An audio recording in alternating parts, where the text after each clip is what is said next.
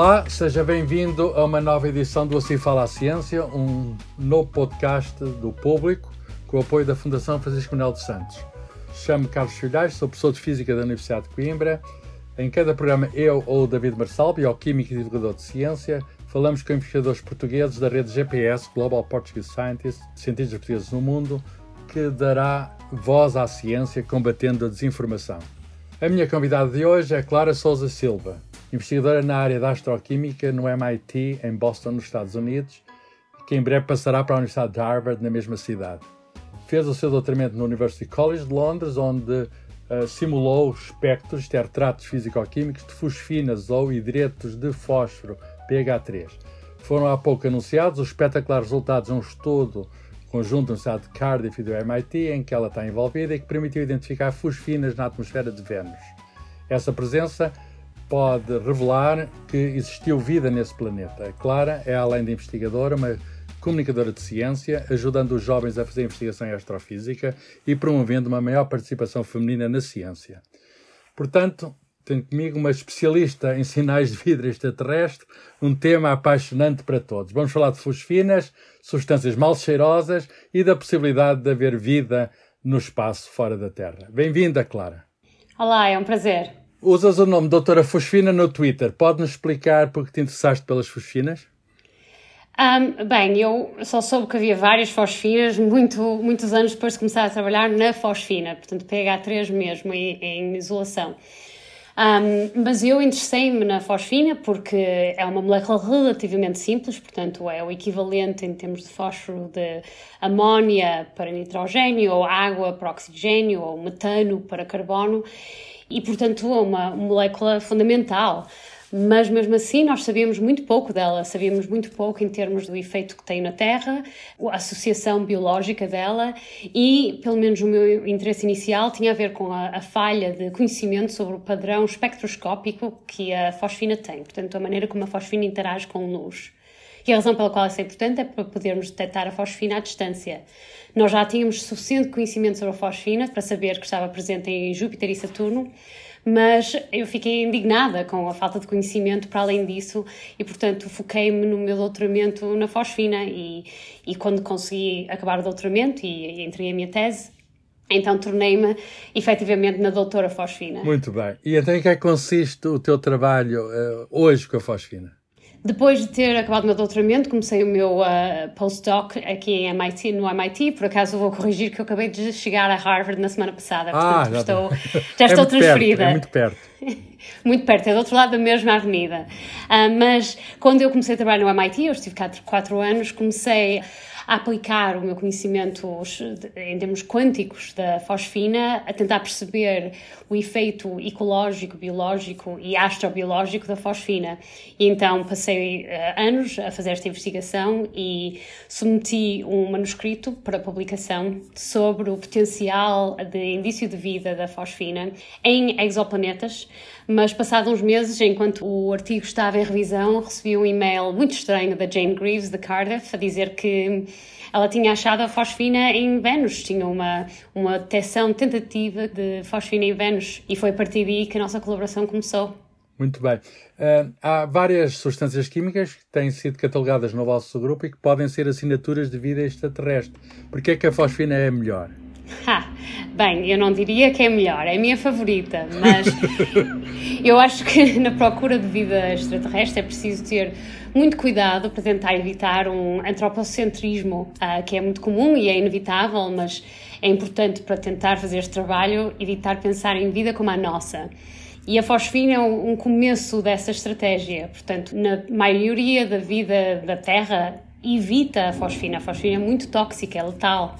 E, portanto, a fosfina não, está, não é parte da nossa vida, porque oxigênio é parte da nossa vida. Mas há ecossistemas escondidinhos na Terra que não usam oxigênio e, portanto, estão livres de produzir fosfina e realmente produzem fosfina em grandes quantidades. E foi quando eu me apercebi deste mundo escondido na Terra, que tem uma bioquímica semelhante de muitas maneiras, mas uh, comportamentos muito diferentes, necessidades muito diferentes, que produz fosfina. Isso é que me deu a inspiração para procurar a fosfina como indício de vida noutros planetas distantes. Eu é que não pensei em olhar aqui para o lado, mas, Sim, mas a ideia. Logo, Exato, mas a ideia foi assim que foi criada. Agora, estas moléculas todas que eu considero normalmente, quando estou à procura de uma biosfera, realmente o meu grupo no MIT fez uma lista de 16.367 moléculas associadas com a vida e a fosfina é uma delas. Mas outras mais famosas, como a água, ou metano, ou oxigênio molecular, são também bons indícios de vida. A grande diferença entre a fosfina e estes indícios é que eles podem ser produzidos, estas moléculas podem ser produzidas com uma variedade enorme de sistemas, de mecanismos. E, portanto, se detectarmos oxigênio ou água ou metano noutros planetas, pode ser sinal de vida, mas também pode ser sinal de muitas outras coisas, fotoquímica, reações com oceanos, um, vulcanismo ou uh, trovoada. A fosfina é tão difícil de fazer uh, acidentalmente num, num, planeta terrestre que acaba por ser um indício de vida com menos ambiguidade e por isso é que é não necessariamente a melhor molécula, mas a minha preferida. Mas é muito interessante, muito Exato. bem. Uh, como é que o grupo de Cardiff fez a. Um a, detecção de fosfina? Foi luz? Que tipo de luz é que eles recolheram? Uh, durante quanto tempo? Eles conseguem saber a abundância da fosfina na atmosfera, na alta atmosfera de Vênus? Inicialmente havia muito ruído no sinal, portanto foi um sinal detectado por um observatório de James Clerk Maxwell Telescope, portanto no, numa montanha no Havaí, e é um sinal relativamente fraco e era difícil uh, extrair a abundância. Mas depois, quando a colaboração com o meu grupo no MIT começou, uh, candidatamos-nos para mais tempo num telescópio mais poderoso, o ALMA, e aí conseguimos um sinal muito mais forte, muito mais limpinho. Não, tudo no micro-ondas, tudo micro no micro-ondas. Onde os sinais espectroscópicos da fosfina e de, outros, de outras moléculas também são mais isolados, portanto é, é mais fácil de achar simplesmente um pico espectroscópico para saber que molécula é que o causou. E aí foi com os meus dados, também parcialmente do meu doutoramento de, de, física quântica, que conseguimos extrair uma estimativa da abundância de 20 partes por bilhão, portanto, milhar de milhão, acho eu em português, e claro que isto parecem quantidades pequenas, mas são muito maiores do que a quantidade de fosfina achadas na Terra, que é partes por trilhão ou partes por quadrilhão. Ah, isso é um sinal de, de facto que pode haver uma origem que é, eh, enfim, segundo eu bem percebo, deixem-me tentar resumir, é ou houve bactérias em Vênus que produziram aquela fosfina ou não sabemos o suficiente química, enfim, temos de arranjar canais ou reações químicas que tenham originado aquilo, é isso? Mais ou menos, portanto, eh, se for vida, isto é um grande se, eh, tem que ser vida que está agora a criar esta molécula, porque a fosfina destrui-se rapidamente, portanto, tem que estar a ser constantemente alimentada. Nós tentamos, com todo o nosso conhecimento que temos de termodinâmica, de fotoquímica, de geoquímica, de Vênus, de fosfina, tentar explicar a presença da fosfina nas quantidades que foram detectadas em qualquer outra maneira. E não conseguimos explicar Portanto, sabemos que tem que ser alguma química exótica. Agora, se é uma bioquímica exótica ou não, isso é outra questão. Mas nós sabemos suficiente sobre a termodinâmica e a fotoquímica da fosfina e sabemos que é muito difícil de fazer. Então, precisa de muita energia introduzida para um sistema para ser feita. Aliás, aqui na Terra, a vida que faz fosfina faz com sacrifício. Claro. Mas então a intuição vai no sentido de dizer que há presentemente micro-organismos que estão a fazer. É isso? É a hipótese mais provável? Nem pensar falar de probabilidades numa coisa destas. é tudo especulativo. Nós temos uma boa hipótese para explicar como é que a vida faz fosfina, porque sabemos como analogia à vida na Terra. Não temos outra boa explicação não biológica. Mas é só isto que podemos dizer. As probabilidades precisavam de variáveis que nós não temos acesso agora. Muito bem. Disseste que uh, Júpiter também tem fosfina. Digamos, podemos fazer o mesmo tipo de raciocínio ou não? Ou haverá outra origem natural da fosfina nesses grandes planetas? Sim, a fosfina está presente em Saturno e em Júpiter e noutros sítios, e nestas situações eu posso dizer, uh, sem ambiguidade nenhuma, que não há vida, não é sinal de vida em Júpiter. Em Júpiter e Saturno nós achamos fosfina no topo das atmosferas, que é estranho. Não estranho como é em Vênus, mas assim, mesmo assim não muito esperado. Aliás, quando a fosfina foi detectada inicialmente nestes planetas, eh, foi uma surpresa, porque as temperaturas e a pressão destas zonas não haviam de dar para a fosfina acontecer acidentalmente. Mas o que acontece nestes planetas gasosos é que eles têm umas profundidades muito quentes, com muito hidrogênio livre e muita pressão de hidrogênio. E nestas situações extremas, a fosfina forma-se naturalmente e depois é arrastada violentamente dos, das Até profundidades em estrelas, não é? Até em estrelas se pode formar. Até é? em estrelas, pela mesma razão. Portanto, é possível fazer fosfina, claro, nós até fazemos aqui no laboratório, em, na Terra. Mas nestes casos, em Júpiter e Saturno, há acesso a ambientes extremos em que a fosfina pode ser produzida.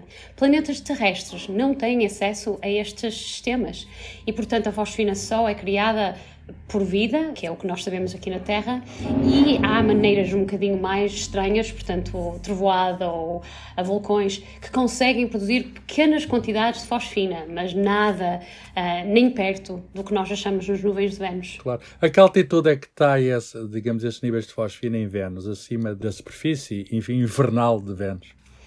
Ainda, ainda há discussão exatamente qual é a altitude premiada, mas eh, será cerca de 51 a 64 km de altitude, que é a zona mais agradável das nuvens. E, portanto, esta coincidência. Há muitas especulações antigas sobre a possibilidade de vida em altitude, nas tais nuvens, entre aspas, de Vênus. Eu suponho que o Carl Sagan foi um dos uh, cientistas planetários que se interessaram pela vida em Vênus, escreveu artigos sobre isso, a vida uh, eventual nessa alta atmosfera. Portanto, o vosso trabalho vai ao encontro de trabalhos anteriores, que são também especulativos, sobre a possibilidade dessas, vou-te chamar assim para resumir, nuvens habitadas. Sim, é uma boa descrição. Habitadas, claro, por micro-organismos. Sim, já há muitos anos, incluindo essa especulação do Carl Sagan, que se propõe que as nuvens de Vênus são habitáveis. Mas serem habitáveis não quer dizer que sejam habitadas. E esta distinção é que não temos tido acesso a nenhum indícios que, nos, que podíamos fazer. Portanto, esta é a primeira vez que temos algo para além da especulação uh, nas nuvens de Vênus. Mas sim, nós não fomos os primeiros a supor. Aliás, a Jane estava à procura de indícios de vida, várias moléculas, além da fosfina, em vários sítios no sistema solar, incluindo as nuvens de Vênus. Era por isso que ela estava a olhar, não foi uma coincidência. Muito bem. É assim que se faz ciência, de facto, uns trabalhos eh, por cima dos outros. De olhos postos na ciência. Este é o mote da edição deste ano do mês da Ciência e da Educação.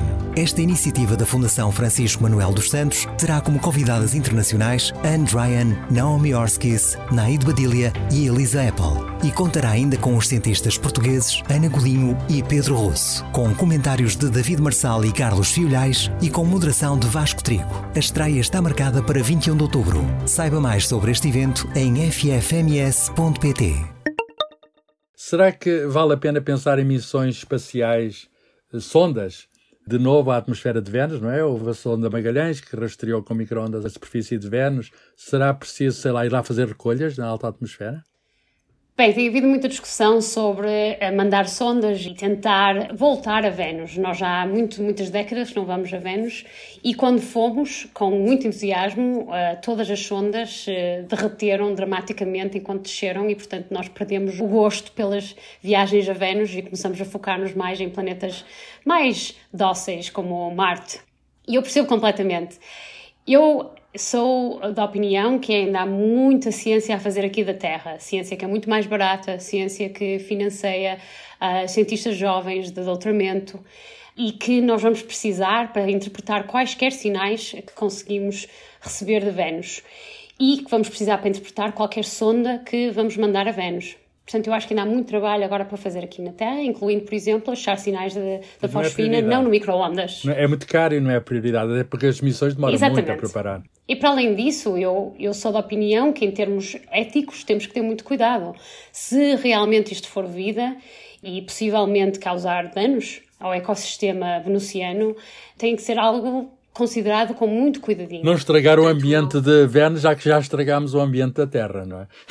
Exatamente. tu disseste eu não, mas sim, exato, exatamente. Ora bem, eh, sobre os exoplanetas, voltando ao tema dos exoplanetas, que era uma das motivações iniciais.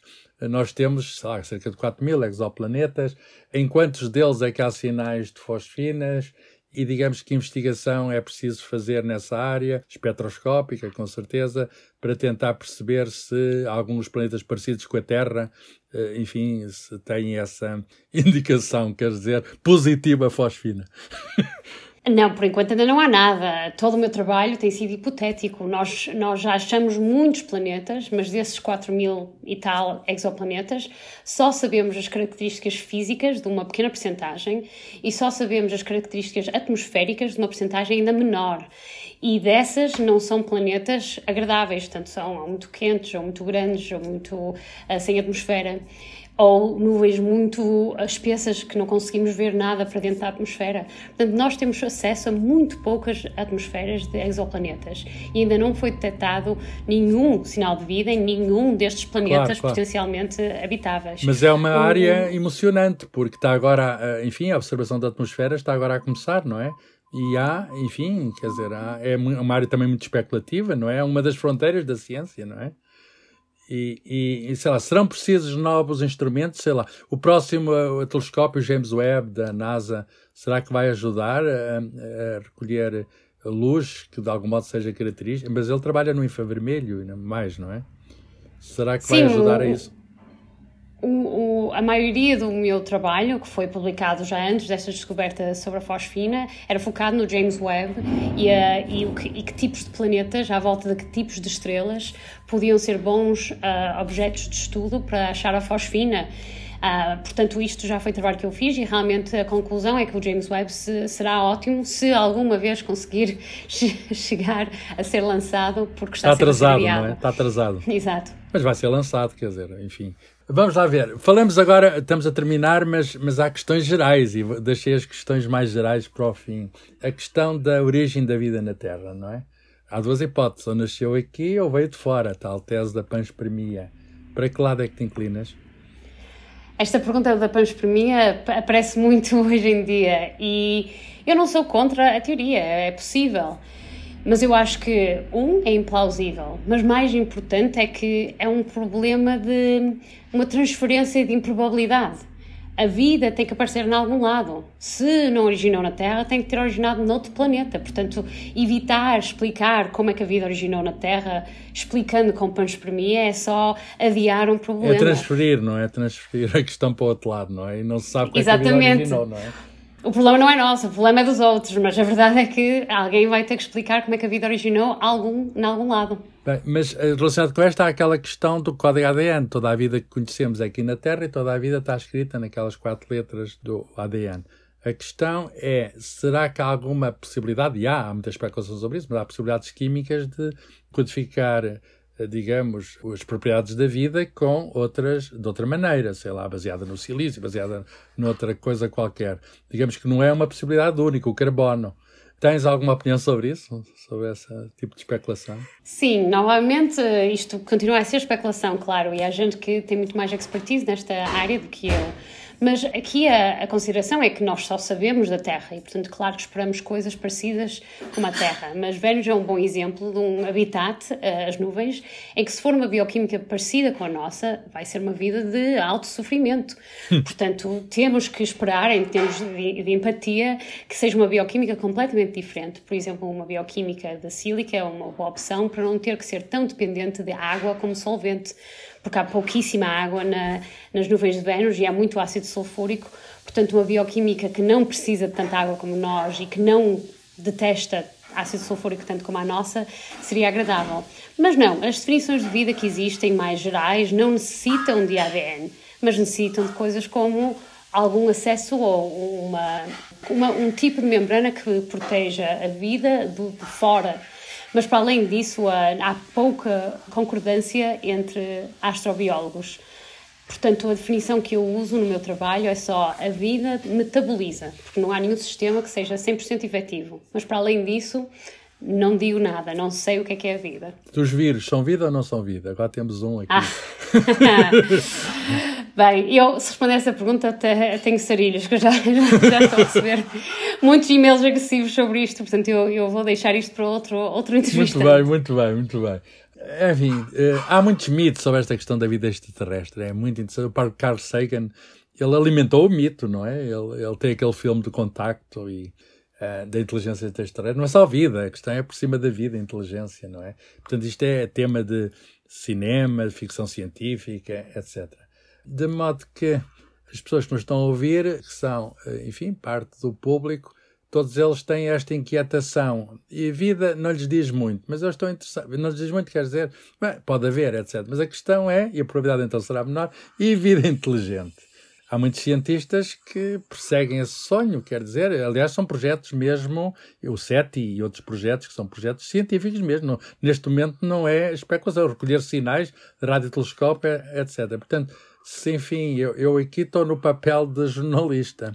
Se eu perguntar pela existência de vida inteligente, qual será a, a resposta?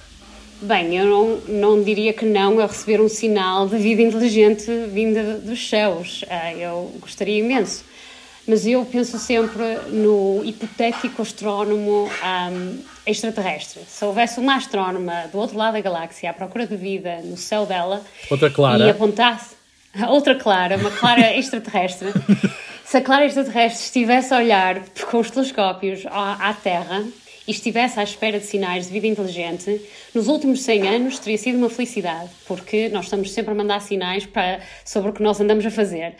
Mas, além de 100 anos, a Terra tinha imensa vida, com imensos, uh, imensa complexidade, imensa variedade. E, portanto, esta Clara Astrónoma seria péssimo o trabalho dela se estivesse focada em uh, comunicações de rádio, comunicações de televisão. E se estivesse a fazer o trabalho dela direitinho, estava à procura de sinais que a vida não intencionou fazer, portanto, sinais de respiração, sinais de, de morrer, sinais de interação química com a atmosfera. E, portanto, tento pensar dessa maneira, como detectar os sinais que a vida não intencionou fazer. Muito bem.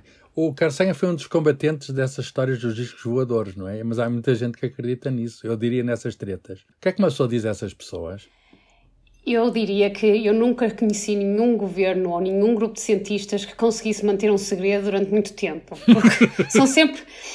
Portanto, não é que eu não acho que o governo americano não tivesse vontade de esconder um segredo como este. Eu só é que não acredito de maneira nenhuma que eles tivessem a capacidade de manter segredos como estes. E mais importantemente, se houvesse um, uma vida extraterrestre avançada, capaz de atravessar distâncias interestelares, que é uma, uma, uma tecnologia que nós nem conseguimos imaginar agora, mas que chegando aqui estavam facilmente uh, escondidinhos e pelo governo americano ou governo uh, europeu.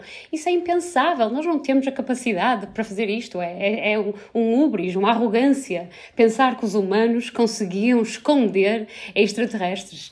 Por isso, não é a questão de eu não achar que as pessoas não queriam esconder, mas que não há capacidade para isso.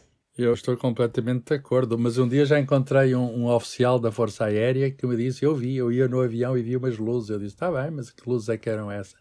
Algum balão, alguma coisa? Mas ele olhou para mim com ar de quem, enfim, tinha divisas nos ombros, era um oficial e sabia pilotar aviões e eu não.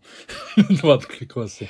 É por isso que eu prefiro a expressão ovnis. Portanto, só estamos a dizer que há coisas no céu que não percebemos, mas há muitos governos, muitas pessoas a porem coisas no céu.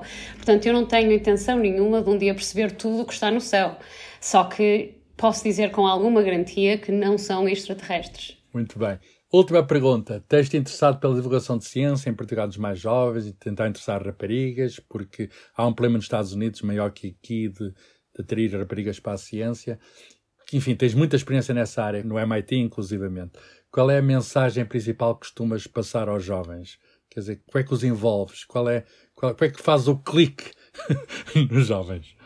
Bem, não há uma só maneira, mas a, a, a minha intenção é tentar dar ciência a, a, gente nova com qual eles podem fazer, contribuir para a, eh, para a, comunidade científica. Portanto, eu acho que muitos dos projetos educacionais que cientistas têm para falar com gente nova é sempre a mostrar a ciência fixe que nós fazemos, mas nunca os deixamos fazer essa ciência fixe. E, portanto, todos os meus projetos têm a ver com envolvê-los diretamente e por isso eu já tenho eu já perdi a conta, mas dezenas de estudantes de secundário que são meus coautores, portanto, que nós publicamos juntos. Hands-on, é, portanto, artigos. eles fazem coisas. Eles fazem coisas. Fazem, exatamente. E é fácil contribuem... um estudante do liceu, do liceu, da escola secundária, fazer coisas nesta área?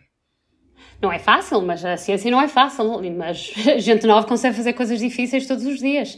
E, portanto, é preciso alguma paciência, algum treino e é preciso adaptar os projetos para beneficiarem desta colaboração de gente jovem, mas é possível e não só é possível como eu já o fiz muitas vezes, tanto em Inglaterra como aqui nos Estados Unidos. E, portanto, tenho muitos alunos de 16, 17, 18 anos que são meus colaboradores oficiais e, portanto, a escolinha deles aparece como uma instituição oficial ao lado do MIT, ao lado da University College London e, eu tenho imenso orgulho, mas, mas eu a minha mensagem é mais para os cientistas já estabelecidos para tentarem uh, partilhar a ciência deles ativamente com gente nova. Muito bem, oh, parabéns, Clara, muito obrigado. Uh, muito obrigado também a si que ouviu este podcast Assim Fala a Ciência. A ciência vai continuar a falar, combatendo a desinformação. Até daqui a duas semanas com mais um convidado que vai ser recebido pelo meu colega David Marçal. Este programa teve o apoio da Fundação Francisco Manuel dos Santos. O público fica no ouvido.